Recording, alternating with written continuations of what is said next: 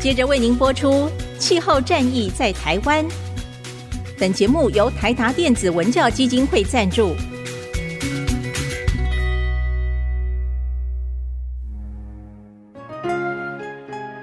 换装一颗 LED 灯，一年减碳七十公斤；喝咖啡使用环保杯，一年减碳四点零一公斤；上班出门前记得把保温电热水瓶的插头给拔掉，一年减碳一百五十七公斤。面对气候战役，对抗地球暖化，可以是个人的事，更需要政府及企业的参与。台达电子文教基金会邀您一同寻找既能提升生活品质，并可大幅提高能源使用效率的提案。欢迎收听《气候战役在台湾》。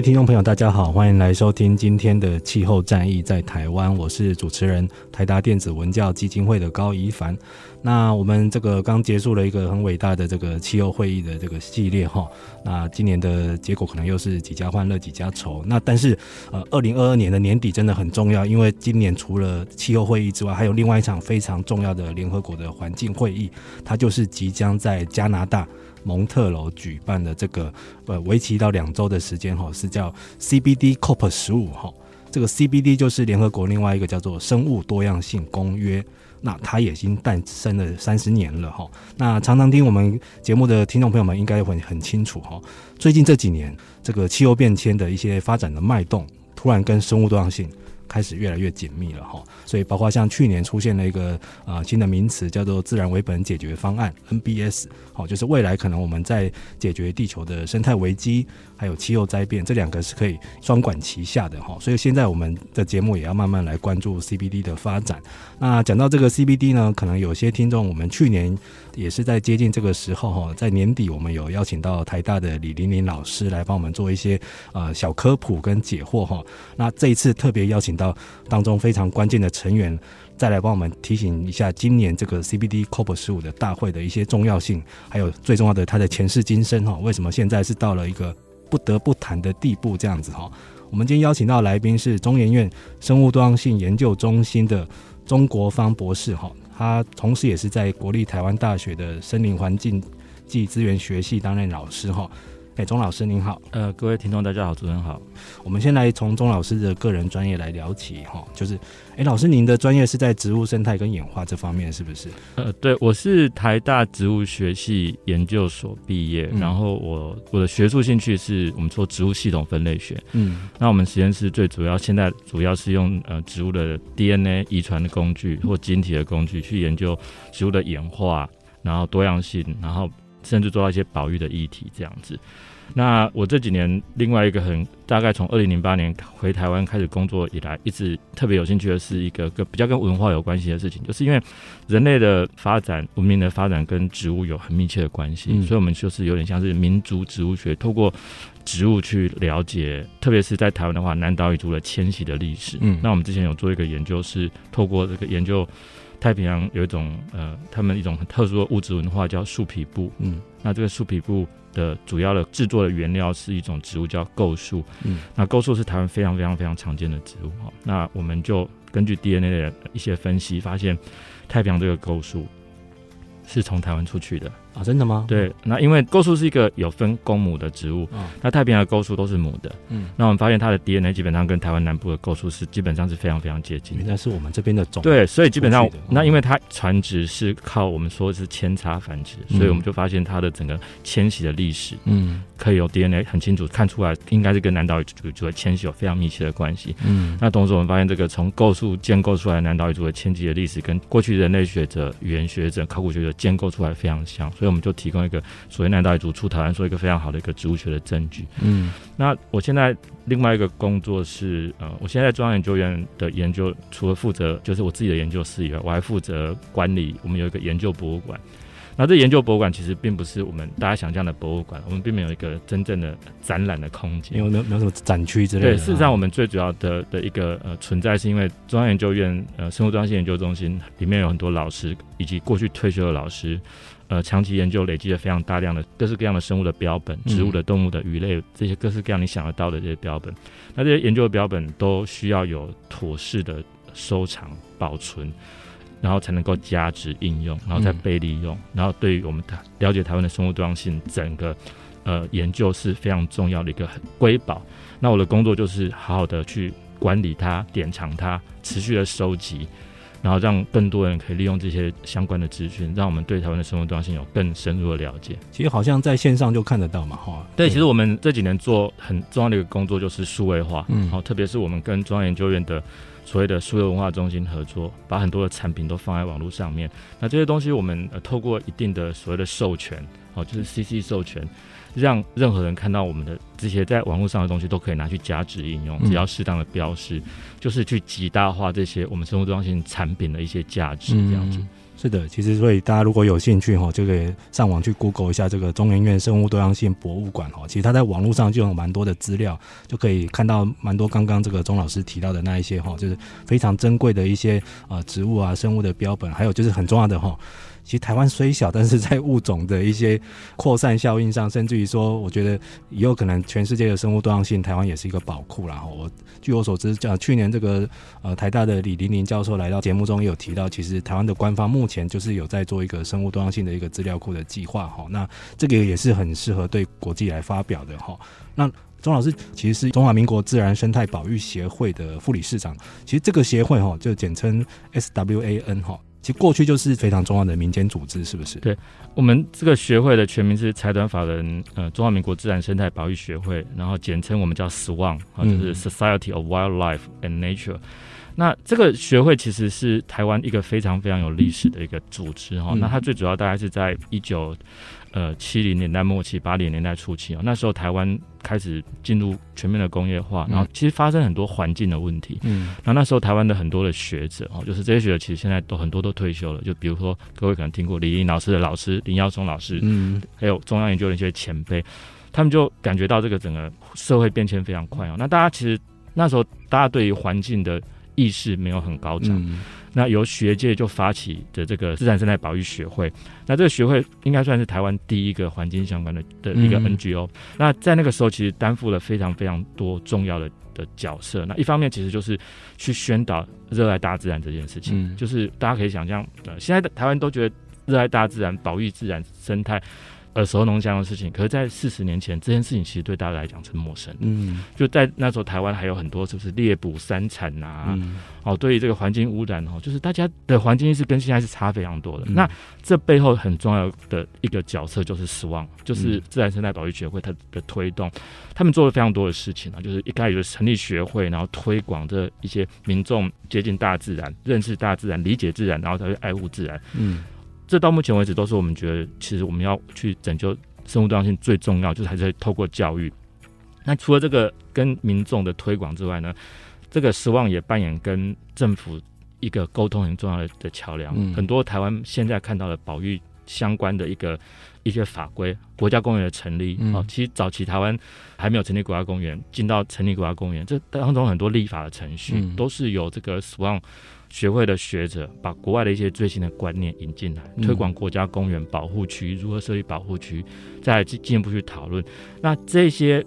保育的种子后来就散发出去，他们这些老师在学校授课，然后其实我大概就是成长在那个背景之下。嗯、我还记得在一九八零年代初期哈，那时候我大概是小学六年级到国中的时候，嗯、我就看到了一本杂志，那时候对我来讲如获至宝，就是《大自然》杂志。那那个时候，呃，大自然杂志对我来讲就是最重要的一个，嗯，那时候其实很没有什么相关的资讯啊，就是在一九八零年代初期，台湾对这种自然保育其实资料非常乏，非常少，开始有一些简单的东西。可是大自然是一个那时候台湾做我们现在做生物多样性的学者，他们那时候都会写很非常多的文章。嗯，我就是在那个时代背景之下，呃，大量以这个杂志吸收很多知识，然后最后决定投入。呃，这样的一个学生就对了。其实那一本杂志《大自然杂志》其实就是 SWAN 的协会发行的。对对对对对，那算是呃 SWAN 的一个很重要的任务嘛。嗯、那简单来讲，就是 SWAN 的任务是就是野生生物的保育研究与推广。嗯，然后同时也就推广天然景观栖地的维护，就是我刚才提到保护区等等哈。嗯、然后也去推广这个就是注意环境污染防治的一些相关的一些议题跟研究。然后很重要就是推广自然生态的保育，好、嗯，那就是指望办了很多的各式各样的活动、演讲，然后杂志，好等等的。然后还有就是说，史旺也利用 NGO 的角色，跟国际很多的组织，好，跟全世界各个生态保育的相关的组织串联合作，然后把一些国际的概念引进台湾这样子，好，嗯，然后再就是办了很多国内的学术研讨会。这个观念的推广，其实学者扮演很重要的角色。嗯，然后在学术上，你要怎么样让更多人来参与？哦，那其实，在一九八零年代那时候，其实台湾的教育里面，甚至连生态学这个概念都没有。嗯，大家你可能很难想象，就是生态学的概念，其实在八零年代并不是一个非常以前顶多是有自然课。对，就对，就是说我们那时候。整个人类社会，特别是台湾哈，就是以开始以经济为导向的这个发展里面，嗯、我们对生态的概念其实是非常非常薄弱的，嗯、所以很多学校里面其实连生态课其实都不见得有。嗯，好，那史旺扮演很重要的角色。那我再来就是我讲的，就是很多的书籍，好、嗯，那特别是大自然杂志就变成是一个，呃，其实，在那时候是一个非常畅销的杂志。然后、嗯、就是我，我记得我从国一开始就订大自然杂志，然后我就后来我开玩笑就跟这些。现在的就退休的老师们讲说，我都是看你们的东西长大的这样子。是是哇，其实这个真的是很重要的一个组织哈，大家可以上网 Google 一下这个中华民国自然生态保育协会。忘哈，其实它真的大家可以想象，在那个年代哈，连环保署都还没有成立。没有，对对对，就其实史旺也没有在管一个很重要的一个角色，对对对。对，其实呃，相关的一些呃，台湾的一些像是环境运动啊，还有生态意识的一个发展哦，通常就是真的在民间，一开始都是靠民间单位发起的，然后慢慢才政府有一些法制单位逐渐去形成。那钟老师还是先帮我们一些气候战役在台湾的听众，应该过去比较聚焦于像是能源或气候变迁这样的一些议题哦，但对生物多样性，这个是我们最近这两三年来才慢慢开始有在涉猎、在研究了哈。所以钟老师可不可以？先帮听众还是科普一下好了，就是在一个定义上好了，生物多样性到底是什么样的意思？它跟气候有一些什么样的相对应的关系吗？好，其实主持人讲，大家对这个生物多样性很陌生，是让我觉得非常的 surprise 的，因为这就是觉我觉得我们还努力不够的地方，嗯、因为我觉得生物多样性。是一个非常重要的概念。那简单来讲，生物多样性它的源自于英文叫做 biological diversity，那我们把它缩写成 biodiversity，所以它就是生物的多样性。嗯，那生物多样性其实它是一个一直存在于人类社会的一个地球上很重要的一个，我不知道怎么讲，它就是一个现象吗？东西吗？其实它呃，我们有很多不同的定义啊。那我喜欢这个定义，这个定义是我在美国念书的老师他讲，我觉得他讲的非常的惊讶。他说。What is biodiversity? Biodiversity is the total diversity of species, their genetic variation, and the ecosystem they comprised.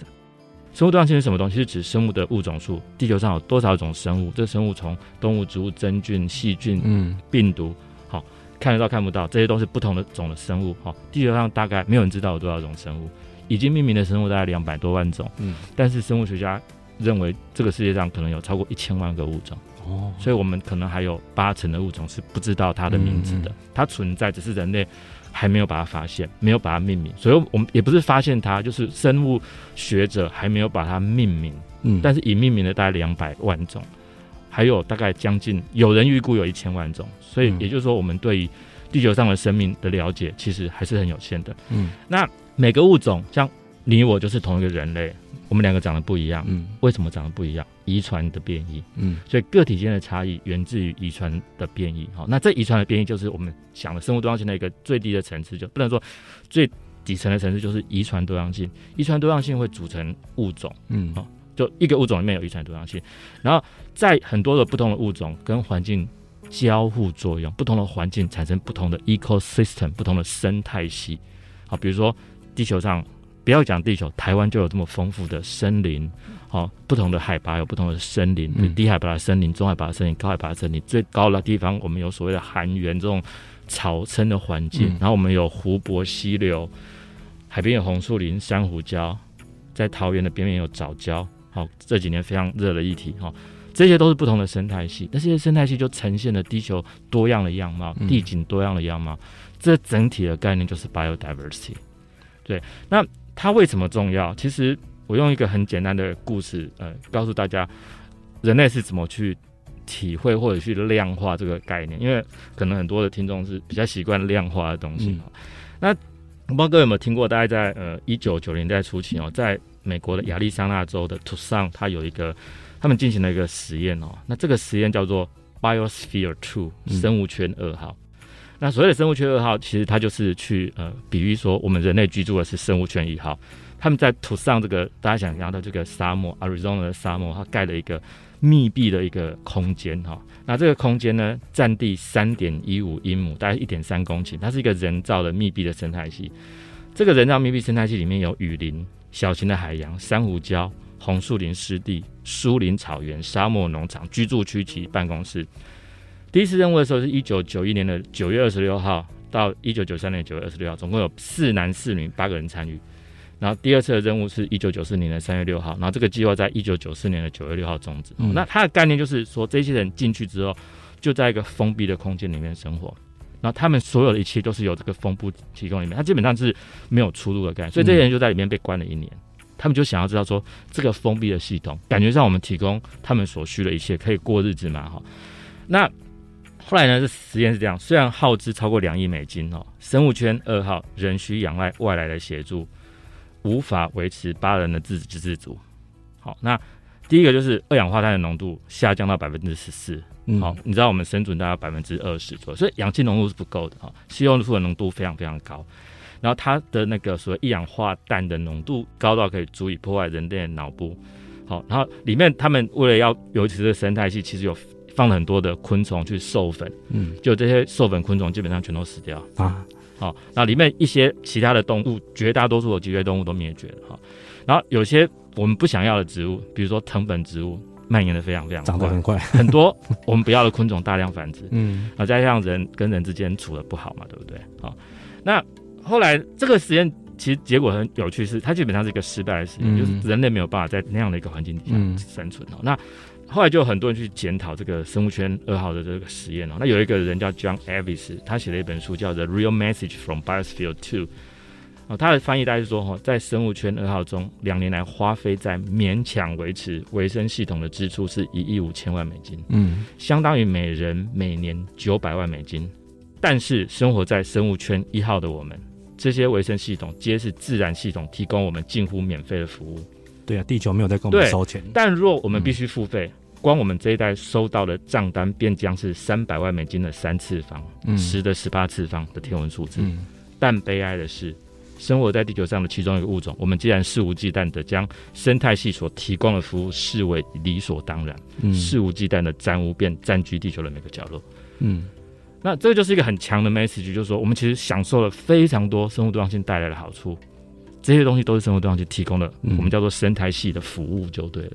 所以。基本上，我们就有点像是我们是怎么去理解这个生物多样性。其实很多事情也是我们可能都不自觉哈，那也是透过学者哈，就是去思考。而且同时，我觉得在这个过程当中，你如何能够。把你研究的成果变成人们可以理解的语言很重要。是，其实这个真的是很有意思的哈。大家如果去上网去找生物圈二号，你会大概看到一个很大的泡泡。有人说是一个超大的那个那个温室哈。其实，在当时也引起蛮大的一些讨论哈。那它代表的一个现象就是，其实人类是一个还表现还蛮不好的一个房客哈。它地球这个房东对我们很好，是也没有在跟我们涨房租，没有在加钱，只是说它现在面临到一个，譬如说是因为气候变迁还有整个温室效应带来的连锁反应。那对很多生态界造成了冲击了哈。那你以前他默默帮你提供服务不收钱的这些哈，像我们这两年有开始研究一些海洋的问题，我发现哎，其实海洋是一个地球很重要的碳汇哈，它帮我们制造氧气，还帮我们锁定二氧化碳的那些浮游生物哈，他也没有在跟我们收钱的。但他们现在有一些呃会面临到一些即将灭绝的，那这个再灭绝下去的话，它下一步有可能就是呃有一些学者形容到就是第六次的大灭绝哈。那老师可以帮我们大概诉说一下，如果是以我们在台湾为例好了，大家比较有感的，台湾是不是当地有一些本土的物种目前已经受到了一些危害了？呃，这个问题其实要了解之前的关键其实是什么东西？是全球气候变迁哈，对生物多样性有怎么样的冲击？嗯，那其实它影响，就是 climate change 它对地球我们的影响非常非常的大，嗯，包括水资源的利用、农林渔牧、生物多样性，那那对于生物多样性影响也有非常多样。比如说，它会影响植物的开花结果，我们叫物候。嗯、哦，植物就是搞不清楚什么时候开花，什么时候该结果。那那些错乱掉了，错乱掉。嗯、这些仰赖植物开花结果生存的其他动物都不知道该怎么，无所适从。嗯，它可能迁徙的整个时序都变掉了，嗯、对不对？然后这些也有可能会因为气候的改变，那因为有些地方变得很热了，嗯，没有办法过日子了，那植物就开始改变它的地理分布的环境。嗯，啊，比如说那。最容易想象就是高海拔的生物，嗯，它好像如果热太热，它喜欢冷掉就往上爬。但是如果你已经住在最高山，你跑到哪边去了？没地方没地方去了。嗯，所以很多的生物学者就会去 project，就是去预测说，住在高海拔的环境或者是寒带的生物，它特别是受到暖化的影响哈、嗯。那这些东西其实没有那么简单，因为它还牵扯到物种跟物种的组成。我刚才提到的生态系。生态系可能它构成这个地方的生态系的物物种跟物种之间，它里面有一些交互作用，其实相当的复杂。嗯、你如果其中一个重要的成分被抽离了，那整个生态系统有可能会瓦解。嗯，所以这里牵扯到非常复杂。那更不用讲到就是说，climate change 也会影响到人类的行为，影响到我们利用栖地的形式。嗯，这对整个环境变化非常非常大。那我们要回答刚刚主持人的问题之前，其实重要的是证据。嗯，就是说我们到底有什么证据能够去了解台湾的哪些生物是受到影响哈？那台湾其实对这方面，呃，大概在几年前开始，就是由呃南投积极的特有生物保育中心，嗯，他们出版了六本书，叫做《台湾的生物的红皮书》。那所谓的红皮书，大家可能已经听过这名，就是那最主要就是会对于台湾的一些主要的物种进行保育等级的评估。那我这边要讲的主要物种，是因为台湾目前根据我们一个我负责的一个资料库，叫做台湾物种名录资料库 （TAICO）。台湾的物种现在应该是六万两三千种，我不是很确定这个最详细的数字。嗯，那这个是我们科学界记录在台湾出现的物种，可是呢，我们绝大多数的物种可能只知道它是它的名字。嗯，我们其实对它的分布现状是一点概念都没有的。好，这里有很多复杂因素，所以我们能够评估的就是那些我们比较熟悉，而且我们比较容易调查到的物种。这些包括就是鸟类，因为台湾赏鸟人口很多，嗯，所以有大量的赏鸟人口去帮。在台湾做很多鸟类的调查，好，另外呢，两栖爬虫类有很多学者做研究，好，然后还有就是淡水鱼类，嗯，好，因为淡水鱼类在我们溪流生态系非常非常重要，还有陆鱼哺乳类以及植物，好，我我刚刚有参加到那个植物的红皮书的一个评估，哈，所以大概只有这个六个类群是有真正去评估它的所谓的保护等级。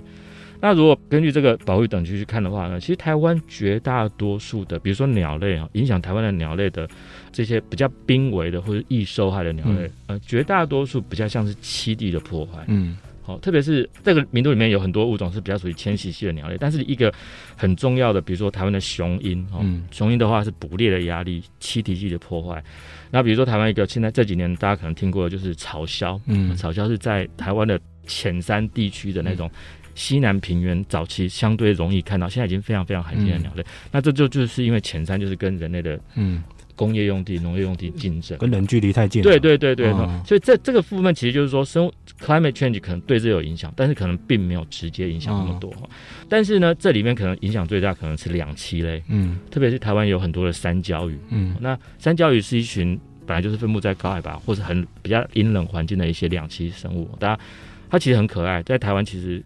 高山的一些溪流，有时候会发现，但是呢，这些两栖类，它们因为它们爬行能力很不是很好，嗯，那如果在太快速的环境的变迁，特别是 climate change 的影响之下，这些很多两栖类它可能都没有办法生存下去。嗯，那这些两栖类基本上经过研究被评估都是非常极为的，就是很特别有可能是因为环境变迁。而会去影响到它的长久的生存，甚至有灭绝的危机这样子。哇，其实经过钟老师的分析，大家如果换位思考一下，我们同理心发挥一下哈，我们就我们人类自己本身角度，是我们担心的是这个生态系提供的这些服务，免费服务会不见，或者是气候变迁可能会冲击到我们的人身安危或财产。就生物系来说是很可怜哈，它同时面临到两个危机，一个是呃这个气候变迁的影响，一个是人类的威胁哈，人类可能入侵栖地，甚至于会捕猎啊，会吃掉它们这样子哈，所以这个生态系的危机，我觉得是相对来说，而且是因为研究的范围还没有那么深入哈，所以很多搞不好真的在无声无息中就灭灭绝了，也不清楚哈。那像。这个相关的一些内容，我们去年也有邀请到这个农委会特生中心的郑锡奇主任来帮我们做一些解析哈，大家可以去搜寻他的节目哈，他讲了很多很有趣的这个蝙蝠的一些小知识哈。但是今天刚好这个钟老师来了，您是植物学家的那个专业，我要来请教你一下。今年因为在欧美地区气候异常的酷热哈，很多旱灾，听说当地出现了一种现象叫假秋天，树木会提早落叶，是不是？老师，这个是不是也是一个植物受到？气候变迁或者是极端气候的影响的证据呢？呃，大家可以想象，就是其实我不是这种植物生理方面的专家，但是这件事情其实不难理解，嗯、因为就是说植物的整个呃生活史哈，它就是受到空气、水、土壤的影响。那此外呢，还有一个很重要的东西就是所谓的光周期。嗯，为什么？因为植物是不会动的，好，所以任何一个植物，你要能够 synchronize，就是同步。比如说你要开花结果哦，很重点是同一个物种的不同的植物，你开花时间不能差太多，嗯，要不然你比人家早开一个月，你开了人家还没有开花，你跟谁授粉？嗯，所以这一切这个物候。它的一个调节的一个很重要的东西是所谓的光周期，嗯，所以绝大多数的生物就是光随着地球的轨道运转，到某个季节它该开花就开花，嗯，好，大概是这个样子，所以就会有这个四季的更迭，春暖花开，好，这些秋落叶这些东西是我们熟悉的植物的季节的这个我们叫物候，嗯，但是这里面不是那么简单，因为它还牵扯到就是水。你是不是在对的时钟要有水？所以生物的整个呃植物的生长都是跟这些东西有非常密切的一个调控。那您刚才讲的就是，如果碰到一个状况，就是你该开花，但是你没有足够的水分，嗯，没有足够的水分让它可以行光合作用，累积足够的养分，嗯，它可能就没有办法完成它的生活史。那其实这时候，其实植物对对抗逆境，它有一定的忍受度。就是说，在植物学研究非常非常多的，就是所谓就是特别是这种极端气候，我们叫做。呃，heat stress 就是就是你要去给它一些过热的状况，其实植物学家做了非常多的研究，它会有一些调控的机制，让它可以去忍受耐热，就是它的一个自我保护的一个。可是这些东西是有有它的极限的，嗯，因为你刚才想，大家可以想想这些植物为什么有自然保护，一定是它在过去演化的漫长时间里面经历过这些事情，嗯，那些带有能够耐热基因的个体演化的结果就是留存下来，所谓的天择就是这么一回事，他们在过去的。这个物种它存在的历史当中，曾经具有这个能力，这个记忆随着基因被留下来。嗯，可是呢，我们现在人类可能创造的是一个超乎过去他们经历任何的环境。嗯，那他们可能没有能力去应付它。也是，这个就是人为造成的一些影响了。对，这就是我们其实最担心的，就是 climate change 这个东西。呃，地球并不是恒久不变的，嗯，就是过去地球那么漫长的历史里面，生物也经历了六次的大灭绝。嗯，这个大灭绝在过去当然是因为都不是人类存在，嗯，就是自然的因素。它有可能是我们知道最近一次大家知道是恐龙，就是那个。嗯外来的那个陨石撞在那个陨石啊，对，那个我们叫做 KT boundary 这样。所以在那之前有很多的这个大灭绝事件，有时候是因为板块活动造成，因为板块活动造成地球的一些呃洋流的流动，让这个温度整个就是变掉。嗯，那可是那样的发生有时候是比较漫长的，那有时候是非常非常迅速。可是这一次我们面临的其实是是一个人类所引起的一个 climate change 非常极端的改变。是的，那这很显然是。过去人生物的演化历史没有经历过的一件事情，是的，所以其实这也代表了，就是今年这个为什么哈，这个 CBD 呃 COP 十五这个大会也是命运多舛哈，因为它从本来表定在二零二零年要在中国昆明就要召开要完成，那当然大家都知道发生了疫情哦，所以它前后大概延了四次，那最近是终于要两年后，二零二零年的十二月要准备到加拿大的蒙特娄去召开哈，钟老师可不可以帮各位听众们评点一下这一届 CBD COP 十五，它的一个重要的任务是什么？呃，COP 的呃简称是 Conference on Party，、嗯、它就是事实上的 Party 指的是缔约国。嗯、那最主要是要讨论所谓的 Convention of Biological Diversity，就生物多样性公约哈。那 COP 十五代表说这已经是第十五次的会议了。嗯，那其实这一次会议它有一个很重要的关键是在于说。在二零一零年的时候，那时候曾经有一个非常目前为止影响非常深远的一个，我们叫做 CBD COP Ten，嗯，就是在日本爱知县的名古屋办了一个会议哈。嗯、那那个会议里面其实有提出一个叫做爱知目标，嗯，哦，爱知目标，那爱知目标叫做 I I Aichi Target 哈。那他在这边就是除了就是一些公约以外，他们就提出一些很具体的一个目标，希望我们举全国政府之力去达成这个目标。那这个爱知目标里面有提出了有些所谓的战略目标跟个别具体的目标哈。那比如说它的战略目标有主要有四项，就是将生物多样性纳入政府跟社会的主流，所以就是主流化，就是推广这个概念，然后减少生物多样性的直接威胁，促进可持续利用哈，然后保护生物系统哈，然后还有一个就是说提高生物多样性以生态系带来的效益等等的。那因为这个目标就衍生了出了二十个很具体的一个所谓的。target 这样的一个东西，嗯、那这些东西是能够希望达成二零五零年人类与自然的和谐共存。嗯，那十年前列的这些目标就有非常非常多的指标，就是 KPI 了。可是这十年来全世界的政府保育团体就是努力在达成这个东西。大家可能常常听到非常多类似的这个爱滋目标等等等等的。好，那结果当然就是二零二零年就要去检讨这个嗯爱滋目标，嗯、十年总检讨。对，十年总检讨、哦、KPI 拿来拿来看看、嗯、来算总账，结果发现基本上都没有达成。哇塞，全部都没有，几乎没有达成哦。然后所以呢，大家就发现说你。一个十年的目标都不没有达成，那你二零二五年要跟人类自然和解，这基本上就是缘木求鱼嘛。嗯，嗯，所以他就必须要去检讨说，这个 COP Ten 这个爱之目标里面定的哪些问题是不是定的不够具体，或怎么样的执行的成效为什么这样不彰？所以他就必须要定立更清楚的一个目标，嗯，好让我们去遵守这样子。那它里面其实相当的多样哈，然后。还是老师挑一些例子来讲，比如说哪一些目标？其实，在里面大家讨论最多的就是希望在二零三零年之前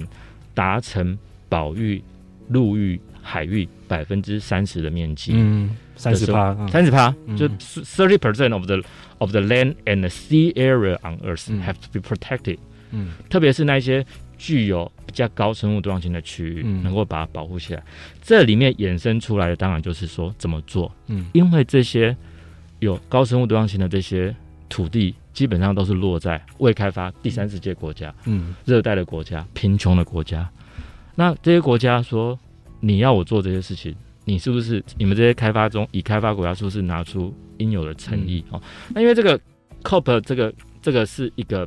国际的条。缔约的概念，你你签了约，你就必须要去履行它。对，这就变成就是说，当我们这个 COP fifteen 提出这个目标，你要让这些国家愿意去履行的话，你就必须要去 negotiate 去谈判说，好，那这些国家你要拿出多少钱，承诺多少的资源来达成这个目标。嗯，那这个大概是这一次讨论里面最明确的，因为百分之三十的土地。跟海域面积是非常大的，因为我们之前也有盘点过哈，我们之前做海洋主题的时候，那时候环团很早，好像在二零一八一九年就开始喊了，因为那时候二零二零的 CBD 大会准备要开哈，那时候喊出三十趴，就有他们去算，现在全世界的海洋的话，大概七趴还八趴而已吧，所以那个 gap 是非常的巨大这样子哈。那至于说这一届好了，二零二二终于要在加拿大再开一次好了，老师，我们这一次是不是要准备要诞生一个？可能是二零二零后的这个全球生物多样性的框架的，对，它就是那个，它那个框架其实跟之前有蛮多类似的地方，嗯、只是它有更具体的一个 target。嗯，然后这我刚刚有提到，就是说，它就是希望能够把这个据我所知这个三十 percent 的这个东西，就是里面一个大家。争议最可能要写进去，对，写进去要挡这样子，对，写进去。那这里面其实就牵扯到非常多的，比如说有些大国，我看到非常多的在讨论啊，比如说有人就讨论到，比如说巴西跟跟阿根廷这两个南美洲的大国，嗯，他们可能扮演非常重要的角色，可他们的经济有很大的问题，所以就变成讲感觉是我如果去保育你，是不是不让我拼经济？类似这样子，其实就这个就是保育最大的难处，就是这个冲突点。那特别是。这也有可能跟每个国家的一个政治现实有很大的一个差别，就对。所以，我我的感觉就是说，该怎么说？我个人以一个学者的角度来讲，感觉上这都是好像是必须的，可是也能够理解到这个国际社会的现实啊。所以，其实我也很好奇，说这个过程是会去怎么样去进行的。那在这里面，呃，其实台湾该怎么说？台湾并不是这个，应该是说我们可能也不被允许去参加这个缔约，因为大家知道。我们就是被排除在呃联合国之外，可是台湾还是必须去吸收这些资讯，嗯，因为这里面牵扯到一个很重要的关键是在说，就是这些 COP 这个 CBD 的条约哈，以及这个气候相关的条约哈，这些东西衍生出来都跟我们的经济有关，因为比如说您之前我听记得有听过你们节目提到这个金融碳税的问题，对对对，很多企业如果你的整个你的产品。碳足迹太高，对，碳足迹的话会被罚钱的。也就是说，政府有这个义务告诉我们的企业，你在生产你的产品的时候，应该说你在做你的 business，在赚钱的时候，你还是必须要对这些国际的规约是有所了解，不能因为我们好像，呃，我们事实上并没有被隔绝于世界之外。那其实我觉得我们还是希望能够及时把这个 COP15 的一些相关的议题带回台湾，嗯，让台湾的全国人民、我们百姓、好政府部门、企业。理解到这些东西的重要性，对不对？是的，其实大家如果把这个气候会议跟这个生物多样性缔约国大会的会议哈，来两番来做一些对照，大概会互相了解哈。因为有可能在今年在加拿大会诞生的这个二零二零后的这个全球生物多样性框架，它现在已经有人把它誉为就是一个像自然圈的一个巴黎协定哈。因为气候界目前就是真的很多 KPI 在跑出来哈，包括像什么二零五零要净零哈，就是排放归零了哈，然后二零三零中期目标要先碳减半。然后相关的一些法则、税费什么都跑出来了，还有很多都要给你产品要算你的那个碳足迹什么的，用这样，然后把它连带到金融界，然后跟货币可以去换算之类的哈。未来有可能 CBD 也会朝着这样的方向去前进哦。所以刚刚老师提到的这个保育三十趴哈，全世界的海洋跟陆地哈，那个算进去。然后，当然，大家会在那边互相喊价哈，或者是一些政治角力。那各国之间怎么样去折冲？譬如说，呃，有钱国家叫穷国说：“你给我保育。”穷国说：“那我的经济怎么办？你用什么来换？”哦，是不是有些津贴或者是国际援助之类的？哦，这样的东西会越来越常见。那甚至于说，未来是不是有可能，呃，这两个议题会挂钩起来？哦，譬如说，以后我是不是企业，我也有可能被收一个生物多样性的一个相关的税费，或者是我的产品要保证没有用到什么冲突的的矿产，还是什么不伤害到生物栖地之类的相关的一些标签都要跑出来。这个 CBD 大会就是一个国际潮流的引导者。哈，对我我要这边要补充一点，就是说，其实，在做生态保育这个生物多样性保育，其实过去的十多年来，大家努力的结果是发现，就是或许我们的策略没有办法成功，是因为。有些策略诚意过高，有问题。嗯、那其中一个很重要的关键就是所谓的权益关系人啊，stakeholder 的概念。那就是过去在比如说我们划定保护区、自然国家公园了。其实台湾很多地方老百姓是不愿意被划成。国家公园，嗯，因为你我的权益就受损了。我们居住在城市里面没有感觉，可是有很多市居那个地方的原住民，嗯，他们的土地突然变成国家公园，他们不不准备做任何事情，就不能有人为利用，不能人为利用，传统的狩猎什么什么都被。那这个在全世界都是一样的，嗯，所以呢，这个这个 CBD 以及这个负责执行 CBD 的一些联合国相关的组织就意识到这件事情了，就发现说我们必须在。保育的同时，必须把这个所谓的权益相关联、嗯、（stakeholder） 的概念把它引入。嗯、那这边就引发出一个新的概念，叫做、嗯、有一个一个概念叫做 OECM。嗯，基本上就是说，其他根据土地而做的保育的措施。嗯、OECMS。那这里面就是提到，就是说哈，你不能用纯粹的保护区。嗯，纯粹的保护区，特别是台湾的保护区、国家公园的条款。对于土地的利用限制是非常严格的，嗯，这件事情会造成住在里面的权益关系人反弹，反而没有办法达成你应有的保育的目标，嗯，所以你就必须要用一些更有弹性的一些其他的，像是保护区，但是不是保护区的概念，嗯，对，那这里面就有有很多呃很多人在提到这件事情了，比如说。他会发现，特别是有一些原住民的土地利用的形式，可能本来就是对环境友善的。嗯，有很多传统的一些农业的形式，或者是传统领域啊，或者是传统的渔业的方式等等。好，这些人拥有的土地虽然是私人的，并不是我们所谓的传统定义中的国家公园，但是呢，他或许可以协助达成这个所谓的。thirty percent 的一个 protection 的一个目标，就不一定是要法规划定的这种这么严格的保护区。其实这我我也不知道，这个其实有点有点听起来有点好笑啦，就是说好像过去达不到，那我们就把它有点阿 Q 的性质。可是事实上，这个确实是我觉得蛮重要的关键，就是在于说保育这件事情，其实我们台台湾把这个 conservation 这个字翻成保育哦，嗯，那在中国大陆其实直接翻成保护。那其实保育它比较容易把那个。教育孕育的概念，把它连接起来，它是一个永续的概念，而不是一个死的一个概念，就是纯粹保护的概念。那我觉得，其实这确实是我们该怎么讲呢？就是保护能够成功，一定是当地的人愿意配合，当地人愿意配合，一定是他的利益没有受损，甚至他能够从中从中获利。是的，其实这个在联合国已经上一次的 COP 会议已经有提出了哈，在二零一八年有曾经有提出这个 OECN 这个叫其他有效保护区，那也有人说叫类保护区了哈。其实这个就是，其实，在气候圈有类似的现象哎，他们现在这几年很强调就是，譬如说要尊重当地的原住民哈，有人翻译叫土著，或者是传统的那些利用土地的方式，因为他譬如说大家可能不知道哈，啊，台湾的有些原住民的团体哦，他们在捕鱼的时候，他们不是。开着大船出去一次把鱼弄完，他是今年该捕多少就捕多少哈，或者是捕到小鱼要丢回去，让它长成大鱼，这样就是让那个渔获的数量是可以维持稳定的哈，不是一直疯狂的吃，吃到某个鱼类它就就灭种了这样子哈。然后他这样的方式是他行之有年，跟土地跟环境友好的方式这样子，那维维持一个最低限度的利用，那这样的方式是不是该被承认？或者是说，诶、欸，其实以后我们在推动保育措施，我们应该也要善用这样的行为哈。那台湾过去在几年间有发生过一个，大家可能有注意到类似的新闻哈。有一位原住民的猎人在争取他的狩猎权，因为那是他们以前的古老的行业，他想要做这样的事。但是现在因为很多东西会禁止捕猎，然后他就变成犯法了，所以他因为这样，他告上法庭去争取他的权益，这样子哈。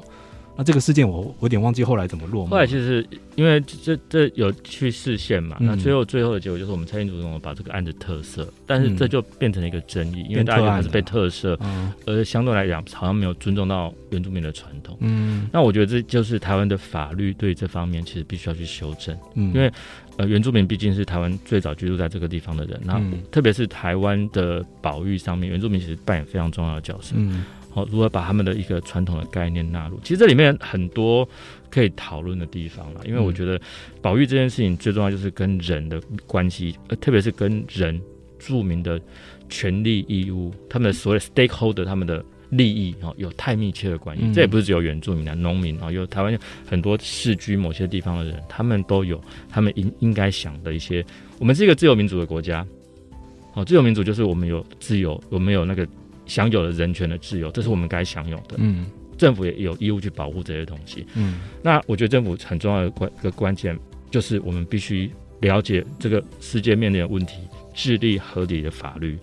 让老百姓能够在不受到权益牺牲的状况之下去维护他们权益。这个还是民主国家一个重一个很重要的一个关键。嗯，对，这也就是其实是我们不断的在吵的原因。嗯，我们不断的吵的原因就是希望我们能够过得更好。嗯，那我觉得保育的议题基本上是一模一样的问题，就对。嗯是的，所以今天大家应该也有经过一一番的这个思想的洗礼哦，因为现在真的自然保育不是大家当初想象的哈，它有很多这个诱因跟动机去促使这个像联合国全世界不同的国家来完成，那当然有不同的一些呃相关的利益相关人。大家的想法都不一样，怎么去调和哈？这个都是未来很大的学问。这样的，那今天非常谢谢这个中央研究院的生物多样性研究中心的钟国芳老师哈，来到节目中来帮大家解释了今年这个 CBD 大会的一个重要性跟生物多样性的意涵哦。那我们今天气候战役的节目就先到这边为止。那谢谢各位听众，我们下次再见喽。好，谢谢大家，拜拜，拜拜。以上节目由台达电子文教基金会独家赞助播出。台达电子文教基金会邀您一起环保节能爱地球。